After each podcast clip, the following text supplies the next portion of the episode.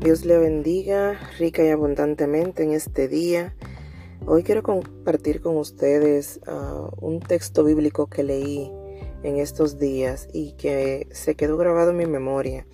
Porque Dios es un Dios de orden, como decía un episodio anterior. Y Dios también es un Dios que demanda de nosotros más que los sacrificios y más que cualquier cosa que podamos darle, la obediencia.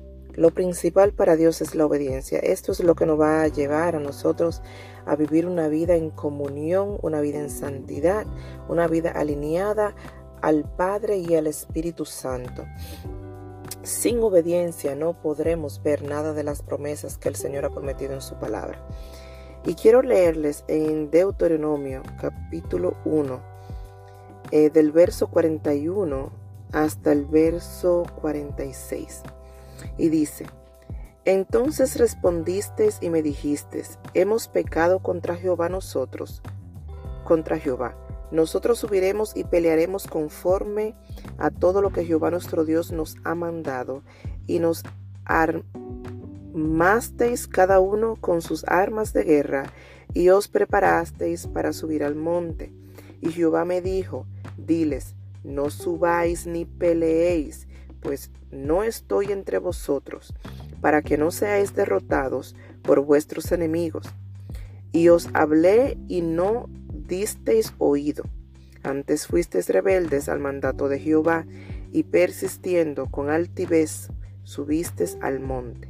Pero salió a vuestro encuentro el amorreo, que habitaba en aquel monte, y os persiguieron como hacen las avispas, y os derrotaron en Seir, hasta Horna, y volvisteis y llorasteis delante de Jehová, pero Jehová no escuchó vuestra voz, ni os prestó oído, y estuvisteis en Cades por muchos días, los días que habéis estado allí. Eh, quiero darle un poquito de antesala de este acontecimiento que nos dice la Biblia, donde los israelitas que estaban en el desierto esperando la promesa de la tierra prometida, salieron a pelear contra el amorreo pero el amorreo los derrotó. ¿Pero por qué fue esto? Anteriormente, en el mismo capítulo 1, eh, Jehová le da el mandato a Moisés que le diga al pueblo que se levanten y salgan a pelear, pero ellos dudaron y no lo hicieron. Entonces Jehová se enojó contra ellos y les dijo que no iban a ver esa tierra por desobedientes. Entonces ellos ahí deciden que sí, que van, pero ya el Señor había quitado su favor de ellos.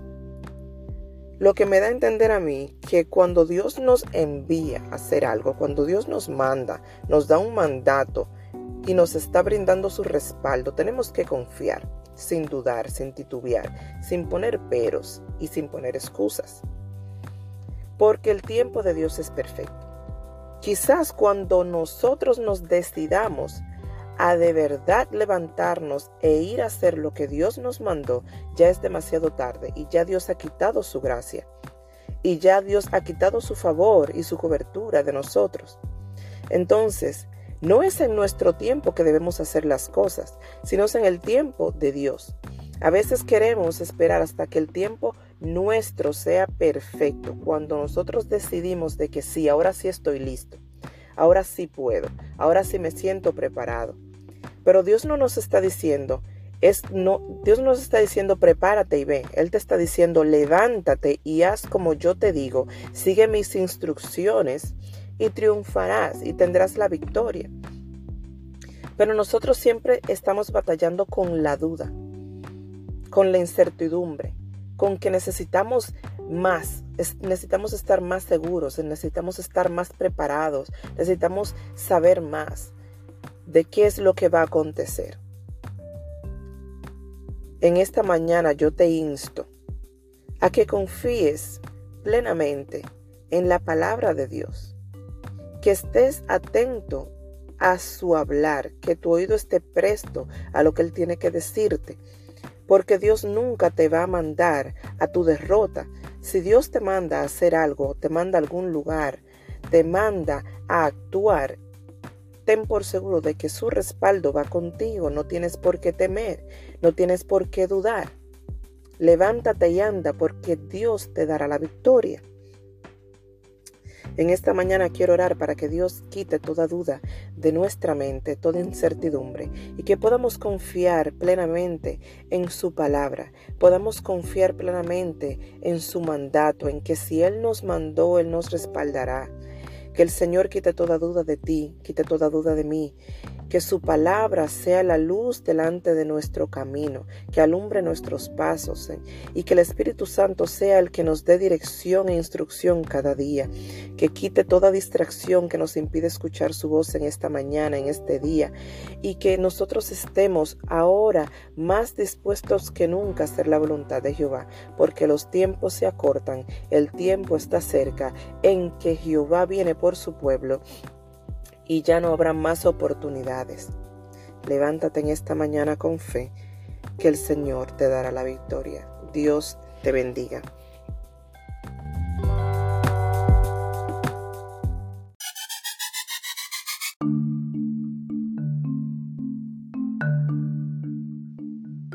Muchas gracias por tu sintonía. Si esta palabra ha sido de bendición para tu vida, te insto a que te suscribas a nuestro canal Cristo es el Camino podcast y compartas con tus amigos y familiares para que la palabra de Dios llegue más lejos. Dios te bendiga.